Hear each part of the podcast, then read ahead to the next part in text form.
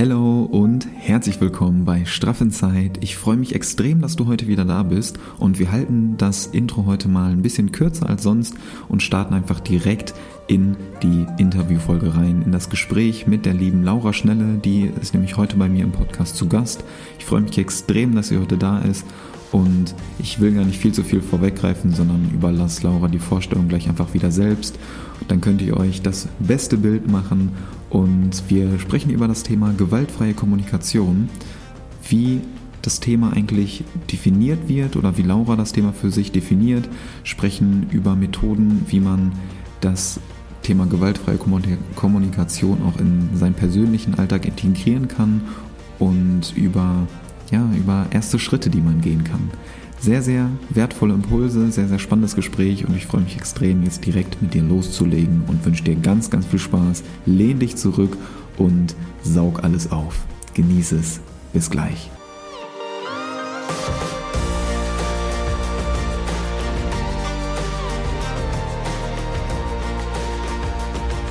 Dann starten wir doch einfach mal ganz entspannt rein und ich freue mich extrem, dass du heute hier bist und heiße dich erstmal ganz herzlich willkommen beim Podcast Straff Inside.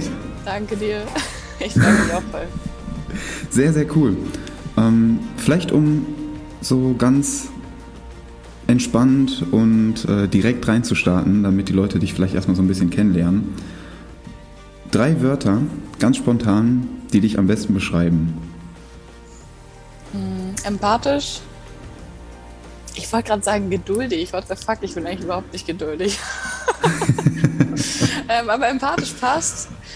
Ähm, ja, geduldig, wenn es ums Business geht.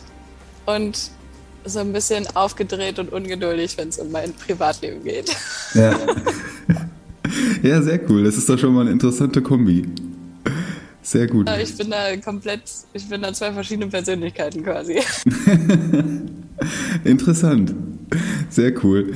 Du hattest ja gerade schon ähm, angesprochen, wenn es ums Business geht, ähm, da direkt anknüpfend, was machst du denn, wenn du jetzt sagst, ähm, äh, ums Thema Business? Ähm, ich gebe eins zu eins Coachings. Ich äh, coache zum Thema Selbstliebe. Ich gebe Seminare für gewaltfreie Kommunikation und ähm, einen Yogakurs. Also mittlerweile ist das, der Part Yoga ist sehr klein geworden. Er fließt aber trotzdem in all das, was ich mache, mit ein. Genau, die ja. drei Parts sind das. Coaching, cool. Seminare und Yoga. Sehr cool. Ja, aus dem, ähm, aus dem Coaching-Bereich äh, kennen wir uns ja auch. Und da sind ja auch so, ist ja auch die eine oder andere Überschneidung oder Verknüpfung, die sich da ganz gut herstellen lässt. Deswegen freue ich mich wirklich sehr, dass du heute hier bist. Und du hast es ja gerade sogar schon angesprochen, das Thema gewaltfreie Kommunikation. Und äh, an die, die jetzt gerade zuhören, ihr habt es wahrscheinlich schon im Titel gesehen, es geht heute um das Thema gewaltfreie Kommunikation. Und da möchte ich einfach direkt mit dir reinstarten. Und zwar, wie du den Begriff der gewaltfreien Kommunikation für dich definierst. Oh, wow, gute Frage. um, ähm, also vorweg gesagt, es ist nicht das geilste Marketing, jetzt zu sagen, dass ich diesen Namen überhaupt nicht mag, aber egal. ähm, das ist ein Eigenname mittlerweile für eine Methode, die ich total schätze. Ähm, die kommt aus der Gesprächstherapie und gewaltfreie Kommunikation hat eigentlich so viel mehr Tiefe und so viel mehr Inhalt als das, was es irgendwie so auf den ersten Blick zu sein scheint, weil irgendwie klingt es nach, ja, also zum Beispiel meine Oma fragt mich immer, ob ich Leuten dann beibringe, wie sie richtig reden oder so. Oder Leute fragen mich, ob ich Anti-Aggressionstraining mache oder so ein Kram. Das ist halt absolut nicht das, was ich tue, ähm, weil es in der gewaltfreien Kommunikation darum geht, die eigenen Gefühle und Bedürfnisse kennenzulernen, empathisch zu sein mit sich und anderen, ähm, sich so ausdrücken zu können, dass ich eben von mir etwas teile, ohne nur mit dem Finger auf andere zu zeigen, andere zu verurteilen, ähm, die Schuld im Außen zu suchen oder generell nach Schuld zu suchen, ob jetzt im Außen oder im Innen, ähm, das halt umzuwandeln, zu transformieren, das ist ja der Prozess der gewaltfreien Kommunikation, um es mal kurz zu fassen. ja. Wir können da gleich äh, gerne noch ein bisschen näher drauf eingehen, weil ich finde den Begriff an sich halt auch mega spannend. Und wir haben ja auch schon so ein bisschen drüber gesprochen, über das Thema. Und ich habe damit auch irgendwie erstmal so was ganz anderes assoziiert als das, was es eigentlich beinhaltet. Und da so diesen, ja, diese Verknüpfung oder diesen, dieses Paradoxe eigentlich auch so ein bisschen drin zu erkennen, finde ich mega, mega spannend. Ja, cool. Was? Dann, dann scheint es schon mal Interesse auszulösen. Das ist doch gut. Voll. Wie äh, bist du denn eigentlich dazu gekommen? Weil du beschäftigst dich ja schon sehr intensiv damit, oder? Gute Frage. Ja, ich, ich erzähle die Story auch immer im, im, Seminar. Das ist ganz witzig. Eigentlich habe ich die GfK kennengelernt, ähm, also gewaltfreie Kommunikation kennengelernt, als jemand, der außenstehend war und äh, auf jemanden getroffen ist, der ganz viele Seminare dazu besucht hat. Und zwar war das meine Mutter. Die hat, ähm, nachdem, also meine Eltern haben sich äh, scheiden lassen, als ich 18 war. Und dann hat sie da ganz viel, ganz viel Seminare, ganz viel Persönlichkeitsentwicklung und so weiter gemacht, unter anderem auch BFK. Und wollte dann irgendwie das natürlich auch in die Kommunikation mit ihren Töchtern bringen. Und ich sagte, ich bin an die Decke gegangen, wirklich. Ich habe das so gehasst, wie sie dann ihre komischen Sachen mit mir ausprobieren wollte, irgendwie komisch geredet hat. Ich dachte so, was ist denn jetzt los? Und äh, da habe ich so einen richtigen Hass entwickelt auf GFK und dachte, ey, mir deine Scheißsätze an wem anders aus, wirklich. und ähm, ja, das ist auch so ein bisschen der, der Change. Also manchmal, wenn, wenn du das halt kennenlernst, dann verändert sich natürlich einiges und du wirst viel bewusster in dem, wie du redest. Ähm, das kann am Anfang dann auch ein bisschen natürlich irgendwie in der Übergangsphase halt ungewohnt sein. So. Und mhm. das hatte ich damals halt nicht verstanden, was sie, was sie damit eigentlich bezwecken will. Ich habe dann aber im Studium, ich habe äh, Bildungswissenschaft und Psychologie studiert und habe dann da den Ansatz nochmal aus einer ganz anderen Warte kennengelernt und gemerkt, ah, alles klar, das ist eigentlich voll die geile Sache. Und ähm, ich habe dann schon ja, neben dem Studium habe ich dann angefangen, Persönlichkeitsentwicklungsseminare zu besuchen, zu NLP dann erstmal. Das ist mhm. auch nochmal ein ganz anderes Thema, müssen wir jetzt nicht drauf eingehen. ähm, aber dort in diesem Seminarzentrum, das, da wurden ganz viele Sachen angeboten. Und ich fand das so, so schön, die Atmosphäre dort, wie die Leute dort waren, ähm, was ich dort selber an Transformationen durchmachen durfte.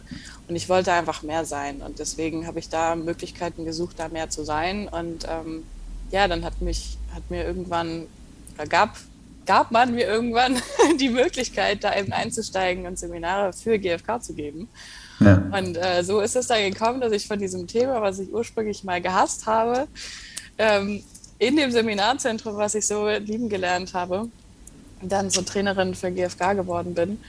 Und ähm, das hat so ein bisschen die Tür geöffnet zu, zu einer Selbstständigkeit, die ich jetzt ähm, ausbauen kann, das, ist, das Yoga ist dazu gekommen. Ähm, ja, ganz, ganz viel, was Hammer. entstanden entstehen durfte. Richtig coole Story oder richtig ja, cool, cooler Weg, wie du dann da zu dem Thema gekommen bist und das für dich selber auch weiter ausbauen konntest. Mega. Wenn du jetzt sagst, du gibst da selber auch Seminare in dem Bereich GFK, ähm, was wird denn dann da so behandelt? Also wenn wir uns jetzt beispielsweise vorstellen, du gibst so ein Seminar, wie läuft das dann ab und auf welche Themen geht man dann irgendwie ein oder was, was machst du dann so mit den Seminarteilnehmer und Themerinnen? Hm, also das, bei uns gibt es halt verschiedene Level, sage ich mal. Also das Einführungsseminar, da beschäftigen wir uns erstmal überhaupt, was ist denn gewaltfreie Kommunikation eigentlich, was ist Empathie, was verstehen wir darunter, was sind Gefühle, ähm, was sind eigene Bedürfnisse, wie kann ich die irgendwie kennenlernen, wie kann ich die ausdrücken, was will ich eigentlich überhaupt so in meinem Leben, was habe ja. ich eigentlich für Bedürfnisse, ähm, wie kann ich die auch nach außen tragen, sodass sie eine größere Chance haben, erfüllt zu werden. Und dann gliedert sich das natürlich in so verschiedene Bereiche. Also GFK im Business zum Beispiel, da kommen viele, ähm, da steckt jetzt nicht mein tausendprozentiges Herzblut drin. Es ist aber auch ganz cool, das irgendwie halt in Unternehmen zu bringen. Mhm. Ähm, weil, weil es einfach in jedem Team einen Mehrwert bietet. Dann gibt es äh, GFK mit Kindern zum Beispiel, das ist auch ein, ähm, ein großer Themenbereich. Da bin ich auch nicht so sehr drin. Aber zum Beispiel alles, was, was eben die Beziehung zu mir selber oder auch die Beziehung zu den nächsten Personen also Partnerschaft zum Beispiel, Familie, ähm, Freunde, dort diese Themen reinzubringen, wenn, wenn das halt quasi in den Seminaren Thema ist, dann dann bin ich da Feuer und Flamme. und äh, GFK in der Partnerschaft, GFK, GFK für mich selber angewendet, einfach um eine bessere Beziehung zu mir zu bekommen. Ähm, ja, das sind so die Themen, aus denen dann auch mein Coaching-Inhalt besteht. Okay. Sehr spannend. Sehr, sehr spannend. Du hattest gerade ähm, Gefühle und Bedürfnisse angesprochen. Was ist denn da so äh, der Unterschied oder gibt es da einen Unterschied? Ja, das ist äh, für mich mittlerweile irgendwie so, ich unterscheide die ganz, ganz selbstverständlich, weil die GfK das halt macht und sonst ja. gibt es eigentlich für viele so, was ist denn da jetzt der Unterschied? Und aus Sicht der GfK ist ein Gefühl etwas, was wir im Körper spüren, was irgendwie mal kommt, mal geht. Das kommt einfach in Wellen. Ähm, manchmal hakt sich da auch irgendwie sowas fest und dann stecke ich in der Emotion und komme da nicht mehr raus ähm, dann darf ich das wieder ins Fließen bringen. Aber diese Gefühle sind eigentlich nichts weiter, in Anführungsstrichen, als Hinweisschilder auf meine Bedürfnisse. Und wenn wir von Bedürfnissen reden, dann könnte ich vielleicht das, das Wort Werte nochmal mit reinbringen. Ähm, es ist nicht komplett dasselbe, nicht hundertprozentig, aber ganz, ganz viel Überschneidungen gibt es da. Einfach, was ist mir wichtig, was brauche ich, ähm, wonach möchte ich mein Leben ausrichten, sage ich mal, das, das können so Fragen sein, die mich zu meinen Bedürfnissen führen. Und ähm, ja, aus Sicht der gewaltfreien Kommunikation haben Menschen alle Bedürfnisse. Wir sind alle menschlich, das macht uns menschlich, dass wir Bedürfnisse haben, zum Beispiel auch sowas wie so ganz elementare Sachen. Wir wollen akzeptiert sein, wir wollen Zugehörigkeit spüren können, wir wollen Selbstwirksamkeit spüren können, ähm, sowas. Und da sind quasi Gefühle einfach Hinweisschilder darauf, ob meine Bedürfnisse jetzt gerade quasi erfüllt sind, ob meine Gläser voll sind oder ob ich die gerade nicht so leben kann, ob meine Gläser dann eher leer sind. So. Ja, finde ich mega, mega spannend. Ähm, was mich jetzt da direkt so äh, anspricht oder vielleicht auch irgendwie so ein bisschen so ein bisschen triggert oder was ich mir auch vorstellen könnte, was viele andere gerade so interessiert, dass, dass das mega interessant klingt, aber wie kann ich denn jetzt beispielsweise da reinstarten? Wenn ich jetzt zum Beispiel, du hast jetzt gerade gesagt, man spürt dann, dass irgendwie ein Bedürfnis oder so nicht erfüllt ist. Zum Beispiel, dass ähm, gehört zu werden oder ähm, so ein Gefühl nach Sicherheit vielleicht auch. Ähm, wie, wie kann ich damit umgehen? Also was, was kann ich damit machen jetzt in Bezug auf gewaltfreie Kommunikation dann auch? Ähm, also die Strategien, wie ich mich dem nähern kann, ähm, die sind auch ganz verschieden.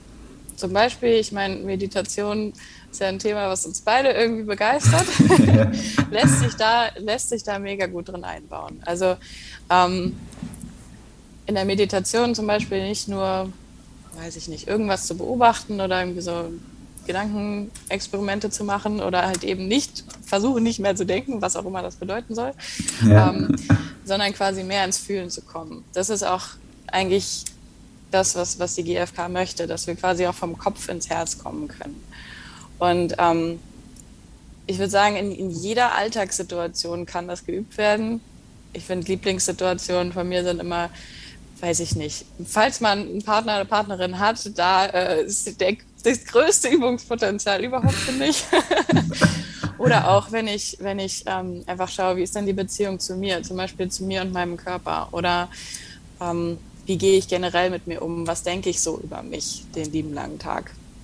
Dann einfach mal zu schauen, okay, was sind da so vielleicht für Urteile dabei? Ähm, egal, ob ich jetzt meinen Partner, meine Partnerin verurteile oder mich selber oder sonst was auf der Welt. Ähm, das einfach mal zu nehmen und zu versuchen, mich selber zu fragen, was macht denn dieser Gedanke gerade für ein Gefühl im Körper? Wo merke ich das? Und was könnte da vielleicht für ein Bedürfnis hinterstecken? Jetzt hast du schon gesagt, okay, vielleicht geht es um gehört werden, vielleicht geht es um Sicherheit. Ähm, und da überhaupt erstmal hinzukommen, ist schon ein Riesenschritt. Also zu wissen, alles klar, ich habe so ein Bedürfnis. Und auch da dann zu schauen, wo würde ich das denn spüren? Ähm, was habe ich denn für Strategien zur Verfügung, um dieses Glas vielleicht aufzufüllen? Und wenn es jetzt im Miteinander mit anderen Menschen ist, dann finde ich, geht nichts über Austausch, ansprechen, mich selber zeigen in dem, was ich gerade, was ich gerade fühle und denke und brauche. Ähm, ohne jetzt zu sagen, du musst mir das erfüllen, weil niemand anderes ist dafür verantwortlich. Aber wenn es, sage ich mal, was ist, was ich in mir, in mir habe, wo ich einfach merke, okay, meine Gläser sind leer, ähm, dann mir andere Zugänge zu suchen, um mhm. dieses Glas vielleicht wieder zu füllen. Also Meditation ist einer meiner Lieblingsstrategien, was jetzt aber nicht bedeutet, mich einfach nur dahin zu setzen und zu sagen, okay, ich, ich fülle jetzt mein Glas, ich fülle jetzt mein Glas. Sondern zum Beispiel, ich, ich arbeite einfach super gerne mit dem Körper und dann zu schauen, okay, wenn, wenn dieses Bedürfnis irgendwo wäre, wo im Körper wäre das? Wie würde sich das anfühlen? Wie würde das vielleicht aussehen? Je nachdem, ob ich mehr so auf der Gefühlsebene unterwegs bin oder ob ich sehr visuell unterwegs bin. Ähm, ich zum Beispiel bei mir innerlich klappt es auch super gut über auditive Sachen, dass ich halt ähm, da mir einen Anker setze, um mich da wieder in, in innere Fülle quasi zu bringen. Mhm. Ähm, und da ist dann auch der Punkt, an dem ich das, ähm, in dem ich die Theorie der GfK eben auch im Coaching mit ganz vielen anderen Methoden noch verknüpfe, also Körperarbeit, Visualisierungsarbeit, ähm, weil im Endeffekt diese Vorstellung, meine Gläser sind gerade leer, ist auch nur eine Vorstellung oder nur ein Gedanke, mhm. den ich auch wieder ändern kann, je nachdem, wo ich hinschaue, wo ich, wo ich was für ein Gefühl in mir kreiere. Und ähm, ja, es klingt vielleicht ein bisschen kompliziert jetzt, da schon mit Körperarbeit anzufangen. Deswegen mache ich es ja auch im, im 1 zu 1 Coaching. Aber so, wenn es jetzt wirklich um den ersten Schritt alleine zu Hause geht, ähm, Sachen im Körper finden. Definieren, ja. wie fühlt sich das an, wie sieht das aus und so weiter. Das finde ich, äh, ich finde das mega spannend und ich finde, dass sich das gar nicht so ultimativ kompliziert anhört, sondern eher, eher, eher ganz gut, weil du hattest ja auch angesprochen, dass man sich halt mitteilt. Mann, ne? Und ähm, da können wir gleich auch nochmal drauf eingehen, auf diese ähm, Bezeichnung. Ja. Aber vielleicht ist ja so gerade dieser erste Schritt, dass ich mich dann mitteile, auch nicht unbedingt leicht, weil ich bin das jetzt die ganze Zeit irgendwie anders gewohnt und ähm, vielleicht nehme ich die Gefühle auch gar nicht so richtig irgendwie in mir wahr, kann den Unterschied zwischen Gefühlen und Bedürfnissen gar nicht so richtig festmachen und dann direkt irgendwie nach außen zu gehen und mich anderen mitzuteilen, ist vielleicht jetzt auch nicht so der Schritt, den ich dann direkt als erstes gehe. Ne? Und deswegen sich erstmal mit sich selbst zu beschäftigen und vielleicht auch mit dem Tool der Meditation mal in sich reinzuhören und einfach zu gucken, was fühle ich denn eigentlich gerade. Und so dann vorzugehen, finde ich äh, eine sehr gute Lösung. Also in der, in der gewaltfreien Kommunikation werden dann häufig, oder am Anfang arbeitet dann, aber arbeitet man dann so mit Listen, dann kriegt man so eine Gefühlsliste und eine Bedürfnisliste, aber kann man dann schön spicken und ja. das ist dann auch völlig normal, irgendwie am Anfang zu sagen, okay, ich brauche jetzt irgendwie diese Liste, um ansatzweise irgendwas ansprechen zu können. Ähm, ich persönlich bin ein größerer Fan davon, wirklich auch erstmal gut, am Anfang diese Listen helfen einfach unglaublich, aber trotzdem hat jeder irgendwo auch seine eigenen Worte. Und selbst wenn wir dieselben Worte verwenden, meinen wir damit teilweise völlig verschiedene Dinge. Das heißt, wenn ich lerne, irgendwie meine Innenwelt mehr kennenzulernen, dann kann ich auch versuchen, sie so zu beschreiben, dass ich mein Gegenüber vielleicht ansatzweise in meine Welt schauen lassen kann. Also zum Beispiel, da muss ich jetzt nicht auf die Gefühlsliste schauen und gucken, welches Gefühl passt jetzt am meisten, sondern wenn ich einfach merke, okay, das fühlt sich vielleicht gerade an, als wäre ich in so einem kleinen eingemäuerten Haus und äh, ich würde da nicht rauskommen, dann kann ich das doch so viel besser beschreiben, wie ich mich gerade fühle, wenn ich das zum Beispiel sage. So, es fühlt sich gerade an, als würde ich in so einem kleinen zugemauerten Haus sitzen. Ich komme hier nicht raus und ich brauche irgendwie entweder brauche ich Zeit für mich, um das selber rauszufinden, oder ich brauche Unterstützung dabei, da rauszukommen. Und schon mit diesem Bild, was ich mir gerade kreiert habe, schon finde ich viel mehr Worte, um zu beschreiben, was in mir vorgehen könnte, ohne jetzt die Bedürfnisse zu, also rauf und runter zu gehen und zu schauen, ist es jetzt Unterstützung, ist es jetzt dies oder genau. Und ähm, deswegen so mit diesen mit diesen ganzen Welten, die quasi in meiner Innenwelt entstehen können, da überhaupt erstmal reinzutauchen und alles quasi kennenzulernen, so mein eigenes, mein eigenes kleines Königreich so oder Königinnenreich kennenzulernen. Ja. ähm, danach geht es dann auch viel besser, das einfach nach außen zu tragen. Finde ich mega spannend. Gerade auch, dass man dann so Bilder oder ja so kleine Visualisierungen in seinem Kopf dann kreiert und das kann ja auch schon so eine Mini-Meditation an sich sein, wenn man sich dann damit beschäftigt und einfach so, ein, so eine kleine Welt vom inneren Auge erstellt. Mega cool. Ja, das, das funktioniert mit, mit allem eigentlich und damit arbeite ich auch einfach am allerliebsten, weil ähm, im Endeffekt sehen wir die Welt nicht, wie sie ist, sondern wir sehen sie so, wie sie quasi in unserem Kopf ist. Mhm. Und wenn wir die Welt in unserem Kopf zum Beispiel ein bisschen heller drehen oder das ein bisschen weitermachen oder Menschen, die uns umgeben, an innerlich genau die Position stellen, an der sie sich gut anfühlen, ähm, dann ändert sich so viel auch im Außen, weil es von innen nach außen geht. Ja, erst innen, dann außen. Sehr, sehr gut. Voll. Mir ist jetzt gerade so der Gedanke gekommen, als du das so beschrieben hast, ich fühle mich irgendwie wie in so einem kleinen eingemauerten Haus und das wirkt ja, oder was ich so damit assoziiere, ist ja, dass das so sehr bedrückend ist und irgendwie eingeengt, vielleicht so ein bisschen klaustrophobisch.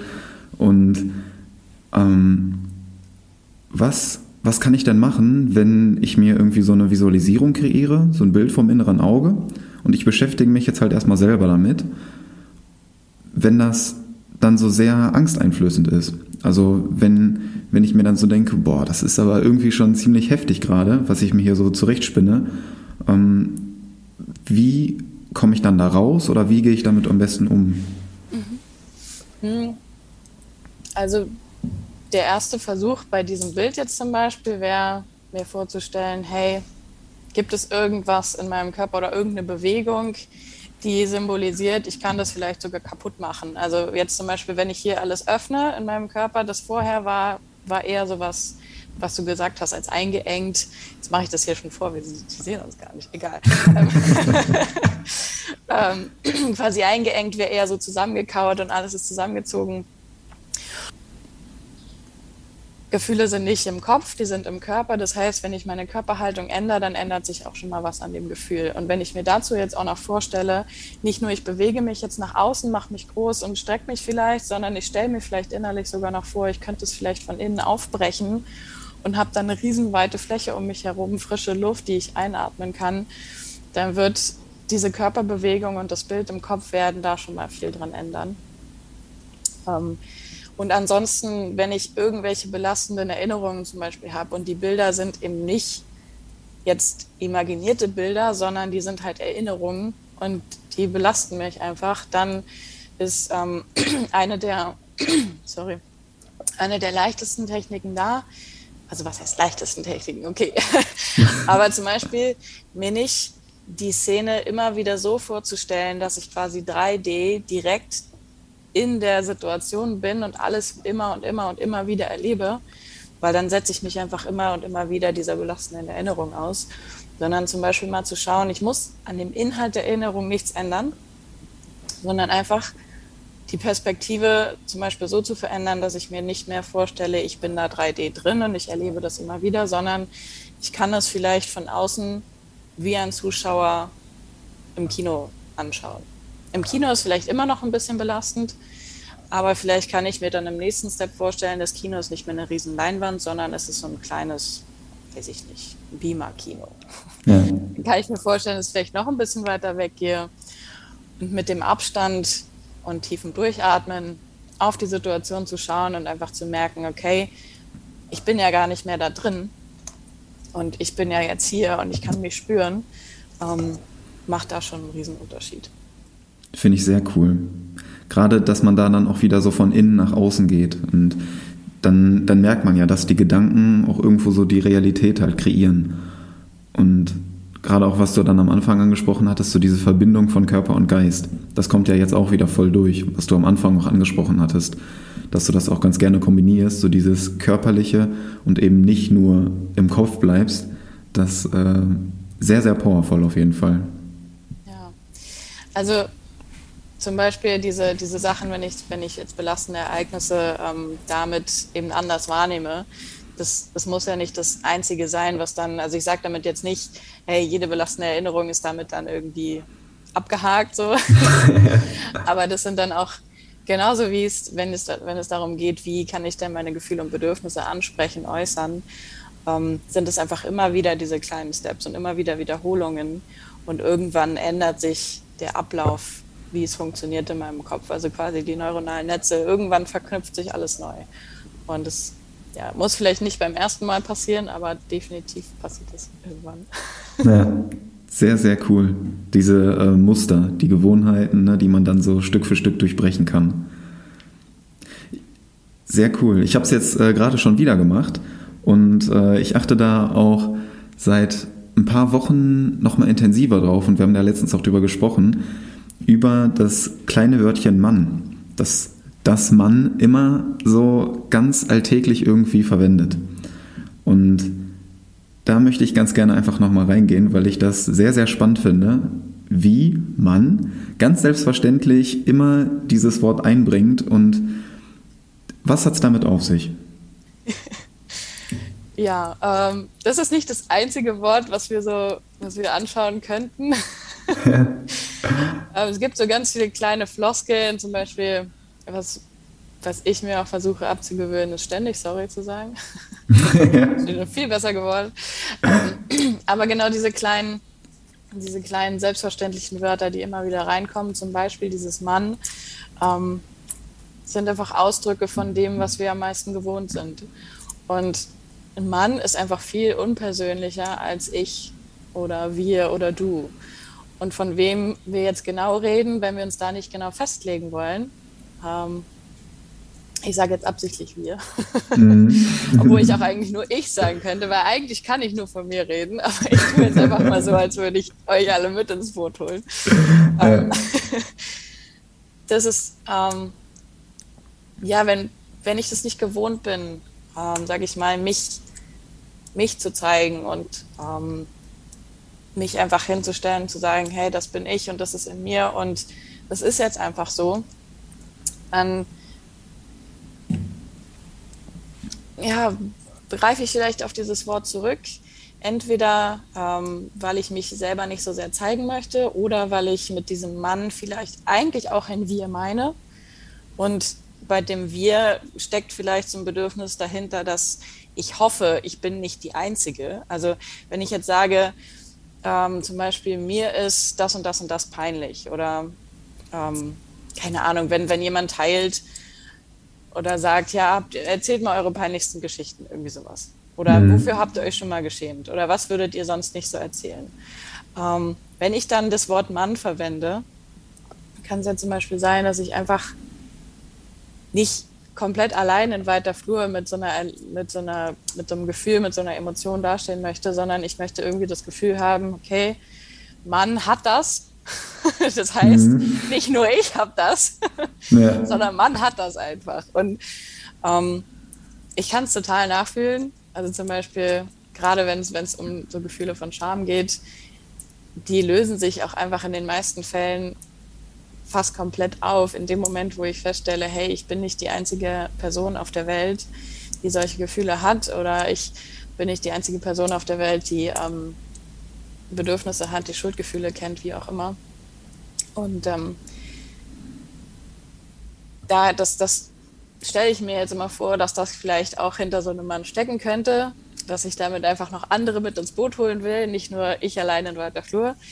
Trotzdem ist es viel kraftvoller, von mir selber zu reden, wenn ich, wenn ich etwas beschreibe, was wirklich sehr subjektiv ist. Also wenn du dir zum Beispiel mal so, weiß ich nicht, diese, diese Dating-Shows anguckst, falls mhm. du Zeit haben solltest für so einen Quatsch, dann keine Ahnung. Aber ich finde es so geil, wenn ich da manchmal reinhöre, dann so zum Beispiel gerade Dating-Shows, weil da geht es ja viel um, gerade wenn die jetzt auch nicht komplett irgendwie einfach nur gedreht sind und alles ist fake, sondern die lernen sich da wirklich kennen.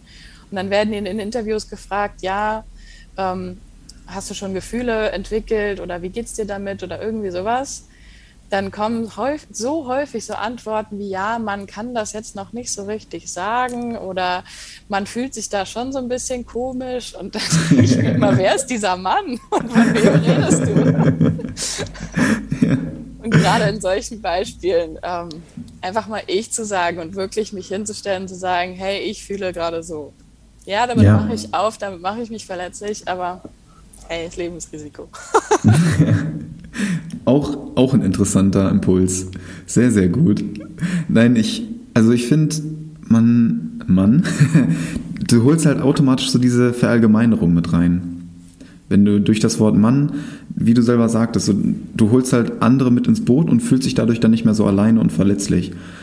Weil gerade wenn du dich dann öffentlich irgendwie hinstellst, also jetzt äh, bildlich gesehen, ne? du stellst dich irgendwie öffentlich hin oder du sprichst mit jemandem darüber und dann verwendest du das Wort Ich, dann öffnest du dich ja automatisch. Und das wäre ja schon ein, ein mega Schritt, so Verletzlichkeit zu zeigen oder dich einfach ja so zu zeigen oder der anderen Person anzuvertrauen, wie du eigentlich bist. Und durch dieses Wort Mann sprichst du ja automatisch auch die andere Person mit an. Aber wenn ich, wenn ich das meine, kann ich auch wir sagen. Genau. Aber durch, durch dieses Wir ist ja die andere Person dann direkt mit angesprochen. Ne? Und durch das Mann sind dann vielleicht auch noch irgendwie ganz andere Personen mit drin. Da fühlt sich dann irgendwie keiner wirklich angesprochen. ja, genau. Also ich sage so schöne Dinge, ähm, weiß eigentlich nicht, von wem genau ich rede.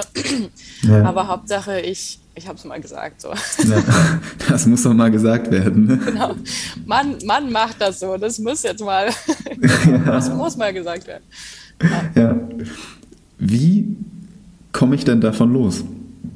Also, das hört sich jetzt so ein bisschen plakativ an, aber gerade wenn wir jetzt nochmal in das Thema gewaltfreie Kommunikation reingehen, was hat das denn für einen für Impact, wenn ich von dem Mann loskomme hin zum Ich oder zum Du oder zum Wir?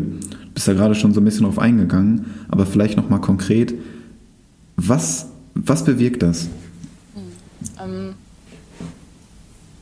also ich finde immer total spannend, wenn, wenn ich gefragt werde, so wie kriege ich das denn hin, dass ich so schnell wie möglich am besten jetzt meine Sprache eben von Urteilen und unpersönlichen Sachen oder vielleicht auch Schuldzuweisungen hin zu mehr GFK, mehr von mir reden, mehr Empathie und so weiter.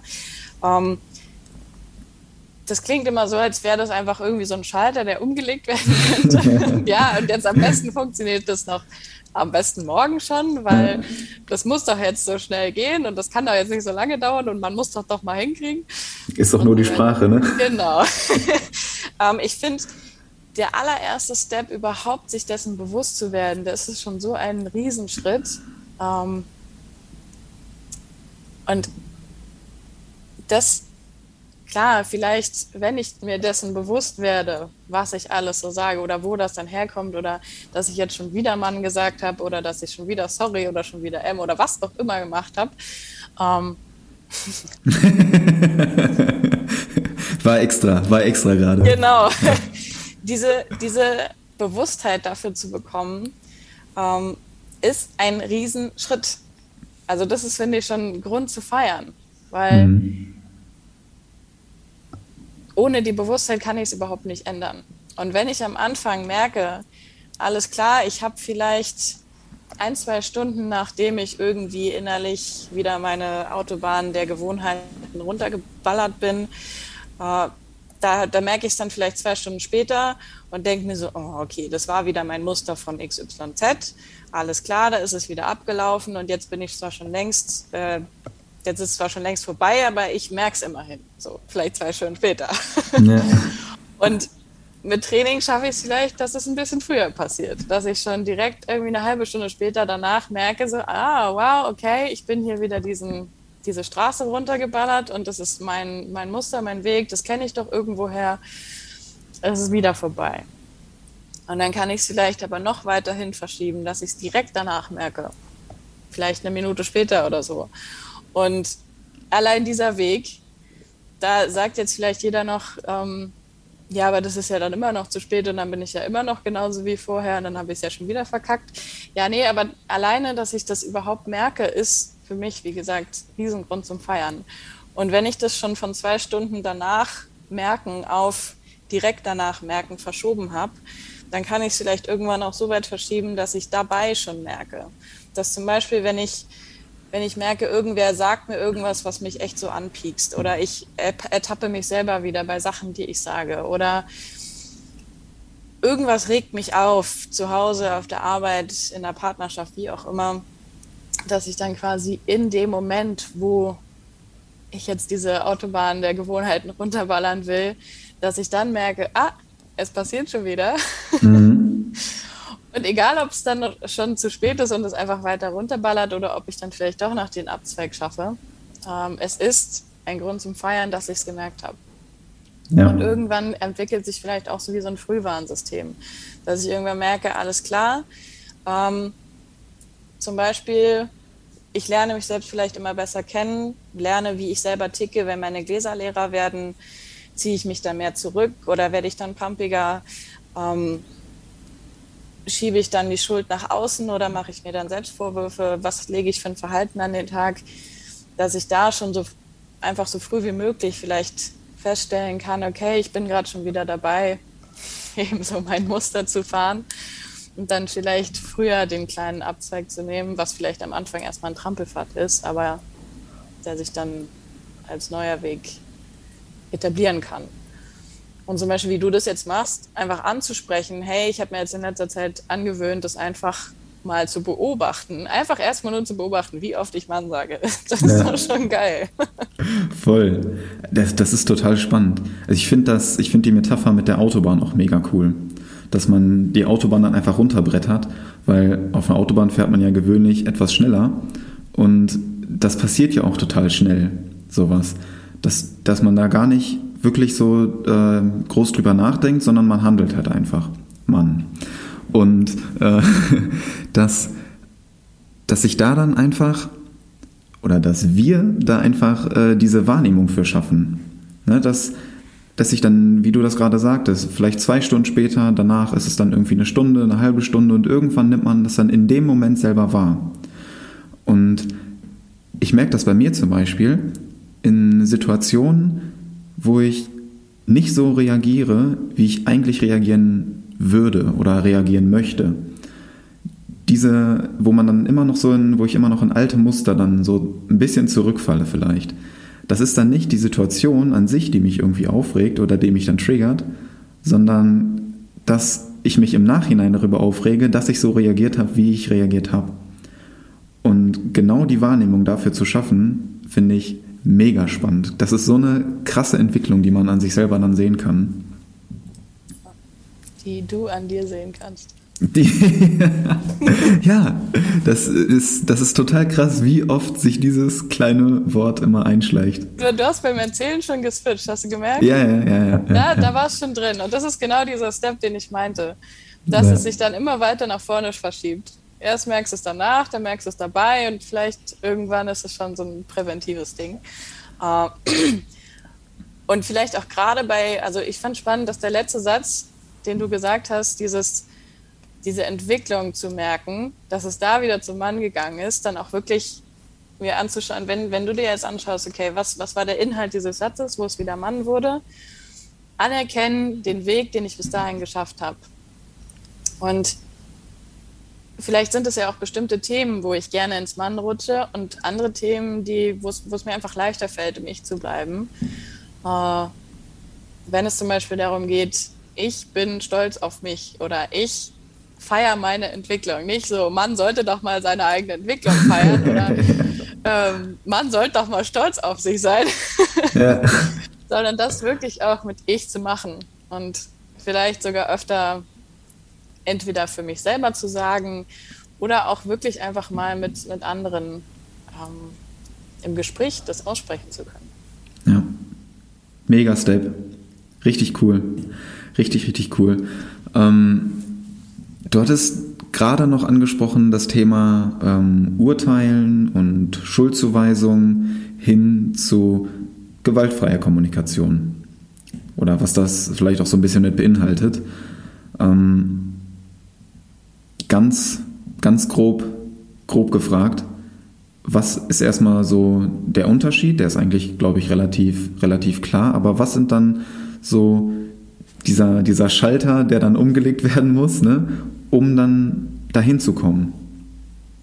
Ja, also der Schalter, würde ich sagen, ist wieder, eigentlich wieder derselbe. Mhm. Ähm, die Bewusstheit für die eigenen Bedürfnisse, weil wenn ich die eigenen Bedürfnisse nicht kenne, dann baller ich eben mit Urteilen um mich rum. Mhm. Ähm, und teilweise gehen die auch nach innen. Also es ist vom Prinzip her dasselbe, ob ich jetzt alle um mich herum ähm, einfach verurteile, beleidige oder auch einfach nur schlecht über sie denke oder ob ich das ständig mir selber antue quasi und ständig nach innen schieße. Ähm, das siehst du, siehst du Menschen ja nicht immer an. Mhm. Ich glaube, jeder, also zumindest habe ich noch niemals im Seminar jemanden gehabt, äh, der gesagt hat oder die gesagt hat, ich kenne das nicht. So Urteile gibt es nicht. Urteile nach außen, Urteile nach innen, ähm, ja, sind vorhanden. Und wenn wir die betrachten als ein Ausdruck von unerfüllten Bedürfnissen, dann können wir uns von, der, von dem Inhalt der Urteile ein bisschen lösen, müssen nicht mehr davon ausgehen, dass das die absolute Wahrheit ist. Zum Beispiel, wenn ich jetzt, äh, ja, sage ich mal, ich verurteile mich selber oder ich verurteile die Art und Weise, wie ich bin in meiner Partnerschaft oder ich verurteile meinen eigenen Körper oder meine Leistung, jetzt weiß ich nicht, in deinem Workout oder was auch immer. dann ähm, dieses Urteil einfach zu nehmen und zu schauen, was, was möchte dieses Urteil für ein Bedürfnis erfüllen.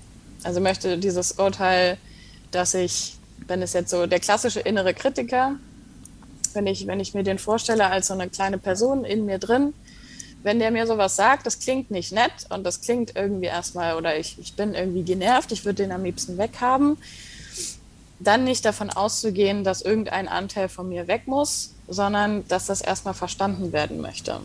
Ähm, dass ich da fragen kann, was für eine Absicht hast du, welches Bedürfnis möchtest du eigentlich, dass, grade, dass es gerade voll wird. Zum Beispiel, wenn ich so innere Antreiber habe, die sagen, boah, das ist immer nicht gut genug, das ist alles nicht gut genug, was auch immer. Ähm, da möchten die vielleicht, dass ich in gewissen Dingen besser werde, dass ich ähm, erfolgreich bin, dass ich, wenn ich erfolgreich bin, dafür Anerkennung bekomme, dass ich dafür gesehen werde, dass ich dafür geliebt werde, ähm, dass ich dann als Teil der Gemeinschaft akzeptiert bin, dass ich okay so bin, wie ich bin. Und guck mal, wo ich jetzt schon gelandet bin. Dieser Teil, der mir sagt, ich bin nicht gut genug, möchte eigentlich, dass ich Teil der Gemeinschaft bin und okay bin, wie ich bin. Wie paradox ist das eigentlich? Ja. Aber wenn ich diese Steps innerlich nicht nur denken, sondern auch fühlen kann, dann kriege ich ein ganz anderes Verhältnis zu, zu jeglichen Urteilen. Ähm, zu Urteilen mir selbst gegenüber, aber auch zu Urteilen, die vielleicht andere gegenüber mir haben oder Urteile, die ich anderen gegenüber habe. Und wenn, wenn ich jetzt, sage ich mal, dazu tendiere, die, die Urteile eher nach innen zu bringen, also mich selbst zu verurteilen, dann ist da eben diese Arbeit mit, den, mit meinen inneren Anteilen, mit meinen inneren Stimmen vielleicht der größere Gamechanger. Und wenn ich dazu tendiere, die Urteile nach außen zu, zu schicken quasi, dann können das zwei verschiedene Steps sein. Der erste Schritt ist auch wieder erstmal nach innen schauen, was ist eigentlich gerade bei mir an Gläsern leer, dass ich jetzt so urteile. Zum Beispiel, wenn ich weiß ich nicht. Also es muss auch nicht bedeuten, dass alle meine Gläser leer sind, wenn ich jetzt was an dem anderen verurteile. Ich habe neulich im Seminar meinte jemand, na, wenn jemand einfach ein Arschloch ist, dann muss es doch nicht bedeuten, dass meine Gläser leer sind, wenn ich dieses Arschloch verurteile. Gutes Argument. Gutes Argument. Aber in dem Moment, wo ich, wo ich jemanden verurteile als Arschloch, mhm. entspricht der irgendeinem Wert, irgendeinem Bedürfnis, was ich habe, nicht. Also zum Beispiel, ich möchte in einer Welt leben, in der wir uns gegenseitig voll und ganz respektieren und in der wir auf Augenhöhe miteinander umgehen. Und wenn dieser Mensch ähm, in meinen Augen diesem Wert oder diesem Bedürfnis nicht entspricht, beurteile ich ihn oder sie.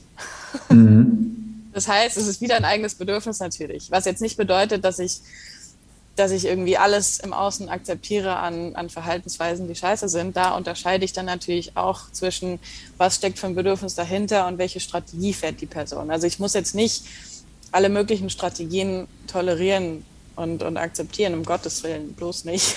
Ja. Aber ich kann auch da schauen, okay, was ist für ein eigenes Bedürfnis, was möchte ich welches erfüllt dieser Mensch gerade nicht, zum Beispiel gegenseitiger Respekt. Wenn ich mir dessen bewusst werde, ich will in einer Welt leben von gegenseitigem Respekt, dann kann ich selber schon mal dafür sorgen, dass ich das Bedürfnis lebe. Das ist schon mal ein Riesenstep. Und dann kann ich mich im nächsten Schritt vielleicht sogar noch, wenn ich dazu Bock habe, mich in die andere Person hineinversetzen und mich fragen, was könnte denn vielleicht gerade ein leeres Glas bei der Person sein, die das macht, was ich so scheiße finde. Wenn ja. ich dazu innerlich bereit bin. Meistens braucht es dann zuerst mal diese Empathie für mich. Die eigenen Gläser wollen immer zuerst gesehen werden, bevor ich mich in jemand anders hineinversetzen kann. Ähm, aber das kann, das kann die ganze die ganze Art und Weise, wie ich diesen Menschen sehe, schon mal verändern. Was wie gesagt nicht bedeutet, dass ich dann sage, ja, mach, mach all deine scheiß Sachen, die du machst. Zerstör alles um mich herum, voll in Ordnung. Muss, es bedeutet es absolut nicht, sondern einfach dieses Mehr an Empathie für das, was vielleicht dahinter steckt. Voll spannend. Ach, richtig cool, ey. Da könnte ich noch stundenlang drüber sprechen.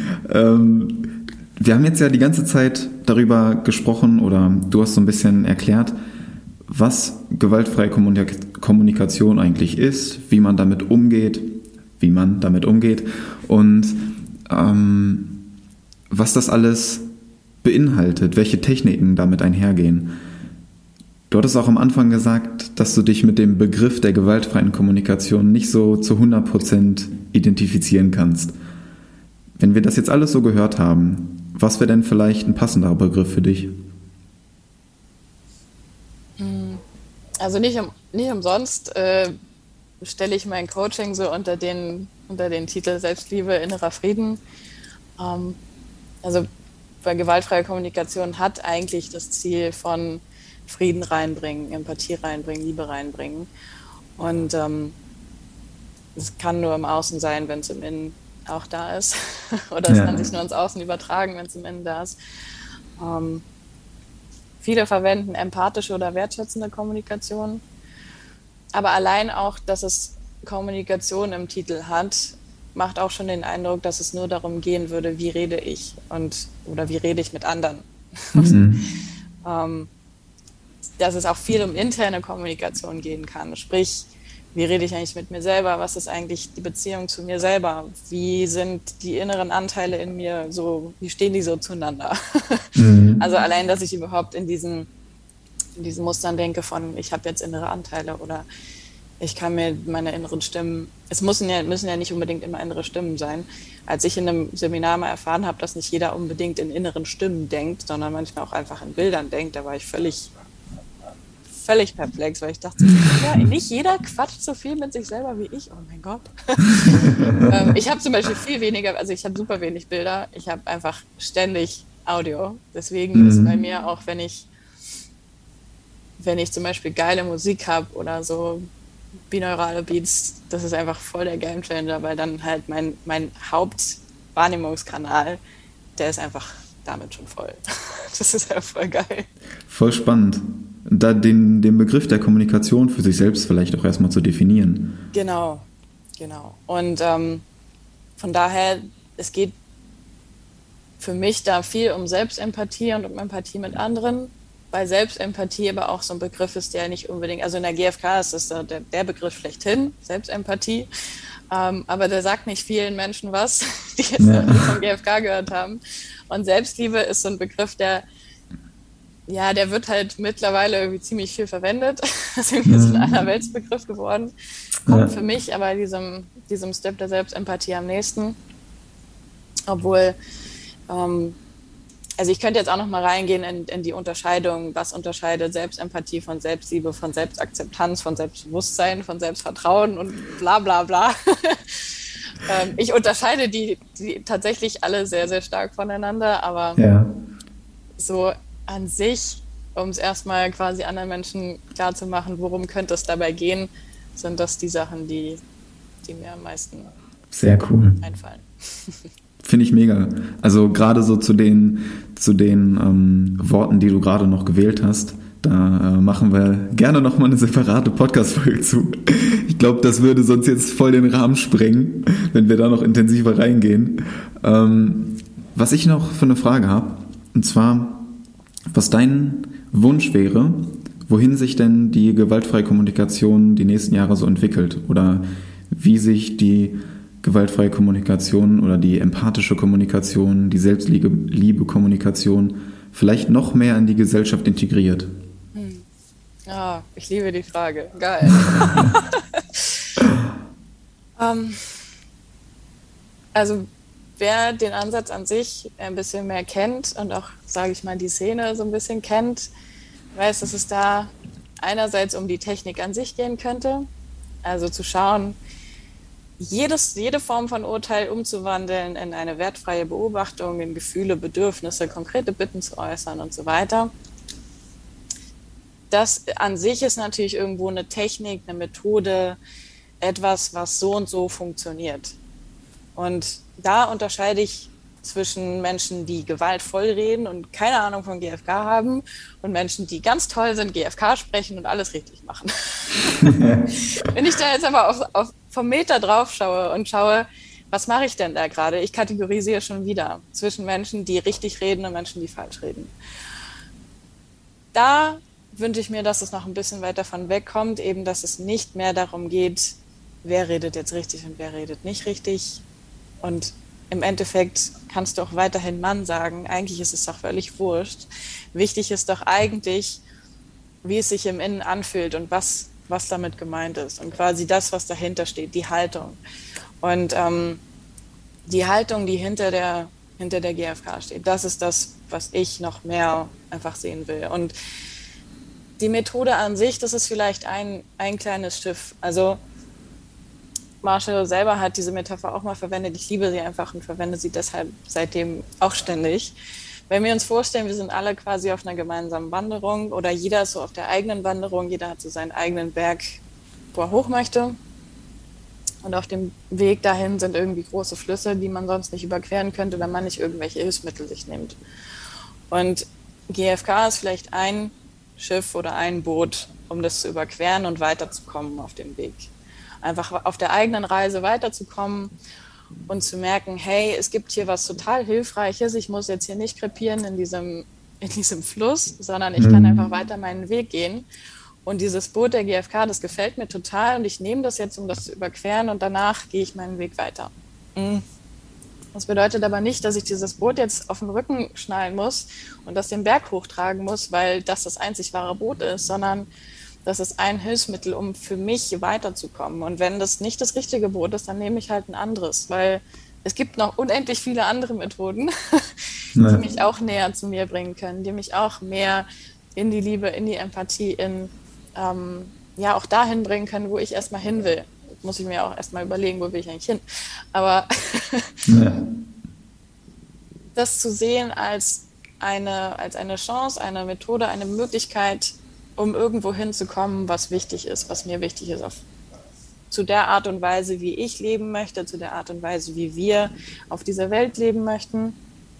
Und wenn wir uns das bewusster machen, also erstmal ich für mich selber mir vielleicht bewusst mache, wie möchte ich leben und dann da hinzukommen, dann nehme ich das als Tool, als Hilfsmittel und auch fürs Kollektiv einfach gemeinsam zu schauen. Es geht jetzt nicht darum, die GfK zu verteidigen mit jedem letzten Kraftakt, den ich, den ich ja. so aufbringen kann, sondern es geht darum zu schauen, was möchte ich denn eigentlich damit bewirken? Was möchte ich denn damit ähm, erzielen? Und wenn es darum geht, mehr Frieden in die Welt zu bringen, dann muss ich nicht in der Welt rumrennen und sagen, dass alle falsch reden. So, das wird nicht dafür sorgen, dass mehr Frieden in der Welt da ist. Ja, voll. Vielleicht auch einfach, dass man, dass man, dass ich so realisiere, dass es nicht nur richtig oder falsch oder gute oder schlechte Kommunikation gibt, sondern vielleicht auch noch ein bisschen was dazwischen. ja, wenn, wenn die GfK weg will von richtig und falsch, dann, ähm, dann darf sich das auf alle Bereiche ausweiten. Und dann darf ich auch aufhören, in meinem eigenen Kopf immer wieder zu sagen, boah, jetzt hast du schon wieder nicht GFK gemacht oder jetzt hast du schon wieder nicht äh, diese tolle neue Gewohnheit gemacht oder jetzt habe ich mich schon wieder falsch verhalten dann bin ich quasi immer noch, also da beißt sich die Katze in den Schwanz, dann bin ich immer noch im selben Hamsterrad, sage ich mal, gefangen. Und wenn ich das dann merke und merke, okay, auch das kann ich loslassen, auch da muss ich mich jetzt nicht für bewerten. Ja. ja. Wow. Sehr cool, wirklich. Richtig, richtig wertvoller Input. Ich könnte auch noch mega lange weitermachen. ja. ich habe jetzt gerade mal auf die Uhr geguckt. Wir haben jetzt einfach schon über eine Stunde hier äh, zusammen gesprochen. Richtig krass, wirklich. Reicht für heute. ja, Wahnsinn, wirklich. Erstmal vielen, vielen Dank, dass du uns da so tiefe Einblicke gegeben hast in die gewaltfreie Kommunikation. Und ich habe abschließend noch äh, eine Frage. Und zwar so ein kleines Gedankenexperiment, dass du dir vorstellst, du hast die Chance, vor einem Millionenpublikum zu sprechen. Ob es jetzt online oder offline ist, ob du dir vorstellst, du stehst in ähm, einem riesen Stadion oder auf einer riesen auf einem riesen Boulevard irgendwie und hast da die Chance, live vor Leuten zu sprechen oder online. Du darfst aber nur einen einzigen Satz sagen, um deine Message rüberzubringen. Was wäre das für ein Satz?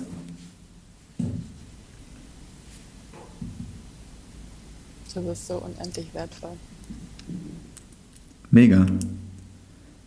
Mega Message. Ich weiß, das ist keine einfache Frage, aber der Satz. Ich liebe die Frage. Richtig powerful. Sehr schön. Richtig powerful. Und damit würde ich das Interview oder das Gespräch auch ganz gerne einfach schließen, weil ähm, mit, dem, mit dem Satz und mit der, ähm, mit der Ausführung, die wir gerade eingegangen sind, kann man das doch perfekt closen. ja. Richtig cool. Ja, danke dir nochmal für die Chance. Sehr, sehr gerne. Danke für den tiefen Einblick. Und wenn ich jetzt gerade zugehört habe, nächstes Gedankenexperiment. Wenn ich jetzt gerade zugehört habe und mir denke, boah, die Laura, die hat das so geil ausgeführt, wie kann ich da noch mehr Infos rauskriegen? Wie kann ich Kontakt mit dir aufnehmen? Über Instagram, Website, was auch immer. Mhm. Äh, ich habe Instagram, Laura J. Schnelle. Ich habe eine Website, äh, lauraschnelle.com und ähm, es gibt sogar auch das äh, GFK-Zentrum Berlin. Ähm, da bin ich eine von zwei Trainerinnen. Da kann man theoretisch auch noch ein bisschen mehr über GFK an sich nachlesen. Und ja, das sind so die, also schreiben darf mir jeder und jede jederzeit. ja. Am besten über Instagram. Ähm, genau. Sehr cool. Wird auf jeden Fall alles in den Shownotes direkt verlinkt. Ja, cool, danke dir. Sehr, sehr schön. So, dann äh, bedanke ich mich nochmal ganz herzlich für das tolle Gespräch heute und äh, wünsche dir erstmal noch einen wunderschönen Tag. Dankeschön. Dir auch. Bis zum nächsten, bis zum nächsten Podcast. Ja, gerne. danke, danke. Und ich melde mich auch noch mal ganz kurz zurück und bedanke mich einfach ganz herzlich, dass du hier immer noch am Start bist, dass du dir das Interview, das Gespräch angehört hast. Hoffe, du konntest einige wertvolle Impulse mitnehmen und ich freue mich wirklich sehr auf den Austausch, freue mich wirklich sehr auf dein Feedback. Wenn dir die Folge gefallen hat, würde ich mich wahnsinnig darüber freuen, wenn du mir eine kleine Rezension da lässt, vielleicht auch eine Bewertung da lässt. Wenn du mehr Interviewfolgen haben möchtest, dann schreib mir da sehr gerne eine Nachricht bei Instagram. Und die nächste Folge mit Laura wird auch bestimmt kommen. Deswegen was dir jetzt hier, was mit dir besonders resoniert hat oder wo du gerne noch mehr Input haben möchtest, schreib mir das einfach sehr, sehr gerne als Nachricht und dann kann ich das in die nächste Folge mit Laura direkt einbinden. Wenn du Vorschläge hast für weitere Interviewgäste, für Personen, die ich interviewen soll, mit denen ich mich mal zusammensetzen soll, hau mir das als Nachricht raus und ich freue mich einfach wirklich sehr auf den Austausch mit dir. Und hier auch nochmal direkt der kleine Call to Action. Schreib mir gerne eine Nachricht mit dem Learning, was du aus dieser Folge mitgenommen hast. Lass uns das mal wieder einführen und da direkt in den Austausch treten. Und in diesem Sinne wünsche ich dir eine wunderschöne Woche. Meister den Montag heißt Meister deine Tage und nicht vergessen, Happy Inside ist gleich straff Outside. Ich feiere dich und ganz viel Energie für deinen Montag. Ciao.